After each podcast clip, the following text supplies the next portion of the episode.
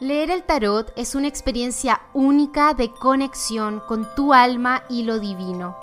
Bienvenido a mi podcast Aprende Tarot Espiritual, en el que te compartiré lo esencial para que aprendas a leer el tarot de una manera simple, práctica y luminosa. En este episodio te quiero compartir dos prácticas que te van a ayudar a crecer como tarotista, ya sea que uses el tarot solo para ti, para tu proceso personal, o que leas el tarot para otras personas. Y estas dos prácticas son, primero, la práctica de la carta diaria, que seguramente ya la conoces o me has escuchado hablar de ella, y también la práctica de llevar un diario de tarot. Hablemos de la práctica de la carta diaria. Esta práctica tiene dos objetivos. La primera es darte una buena excusa para que todos los días tomes el tarot y uses las cartas.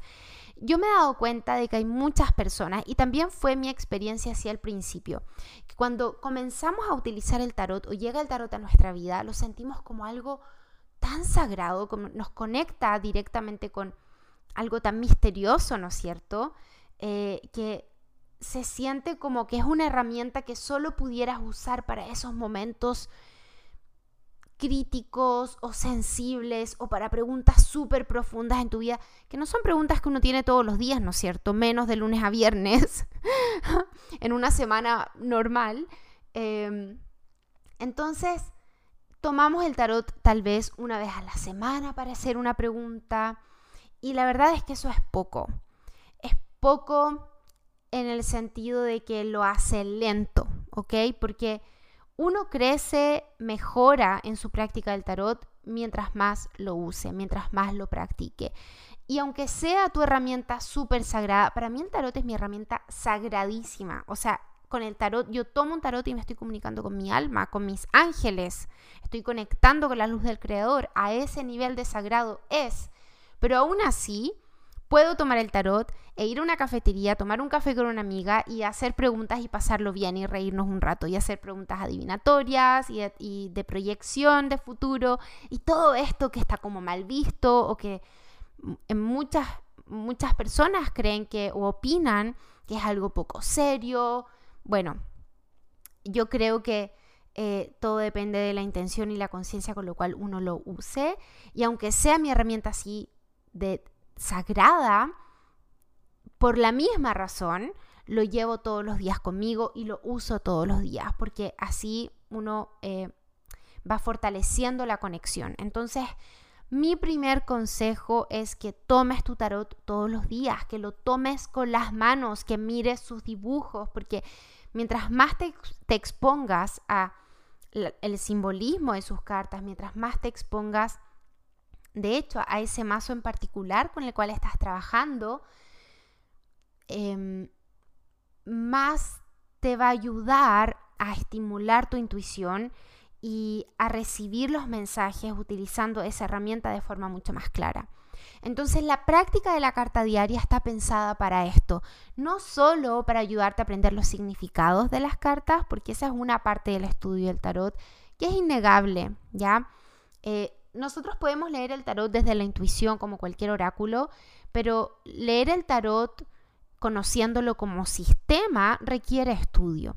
Ahora, para leer el tarot y, hacer súper buenas lecturas de tarot, el estudio no es suficiente. Es una parte, pero no es suficiente. Ayuda mucho a tu intuición, sí, pero no es todo, ¿ya? Entonces, con la práctica diaria del tarot, que consiste en lo siguiente, que tú todos los días te das un espacio, no necesitas más de cinco minutos para respirar un, par de minutos, ya concentrarte, y venir a tu centro, más que concentrarte es venir a tu centro, traerte al presente. Tomas tu mazo y pides una carta. Y esa carta puede significar varias cosas. Tú define si esa carta va a simbolizar una proyección de cómo viene tu día, o va a simbolizar, por ejemplo, qué es lo que puedes aprender espiritualmente de las experiencias que vas a tener ese día, o cómo crecer ese día, cómo, qué, puedes hacer para expandirte o, contribuir a tu evolución espiritual. Y tomas una carta y la carta que recibas es tu respuesta, por supuesto. Entonces, esto te ayuda si es que estás estudiando tarot porque tú recibes una carta y lo que puedes hacer es lo que yo recomiendo. Primero, observarla, ver qué es lo primero que llama tu atención, qué es lo que percibes de estar observando esa imagen, porque ahí estás conectando, dándole espacio a tu intuición para que tu intuición hable, qué es lo primero que piensas o sientes en tu cuerpo o sientes emocionalmente, o lo primero que aparece en tu mente como una imagen. Luego de eso, de que tú recibes una idea más o menos, porque estás comenzando de lo que puede significar esta carta, el segundo paso que puedes hacer, que puedes tomar es ir a tus apuntes o al libro del cual estás estudiando o el curso que estás siguiendo y repasar los significados tradicionales de esta carta o el simbolismo para refrescar memoria. Entonces, si te fijas, es un método que te ayuda bastante para hacer una, tener una lectura, hacerte una lectura diaria de tarot con una sola carta es suficiente y al mismo tiempo ir estudiando y recordando y aprendiendo, memorizando, por ejemplo, las palabras clave, pero sobre todo eh, profundizando y comprendiendo cada vez mejor el simbolismo, los significados de esa carta en particular. Ahora, este trabajo lo puedes llevar a la segunda práctica que yo les recomiendo, que es la de llevar un diario de tarot. Y lo recomiendo muchísimo porque llevando un diario de tarot es donde tú plasmas y en el fondo eh, canalizas toda la información que vas recibiendo y el, al pasar de los días en la medida que tú te mantengas consistente con esta práctica, te vas a dar cuenta que vas a ir creando poco a poco tu propio lenguaje con el tarot y vas a ir descubriendo cosas diferentes de cada carta.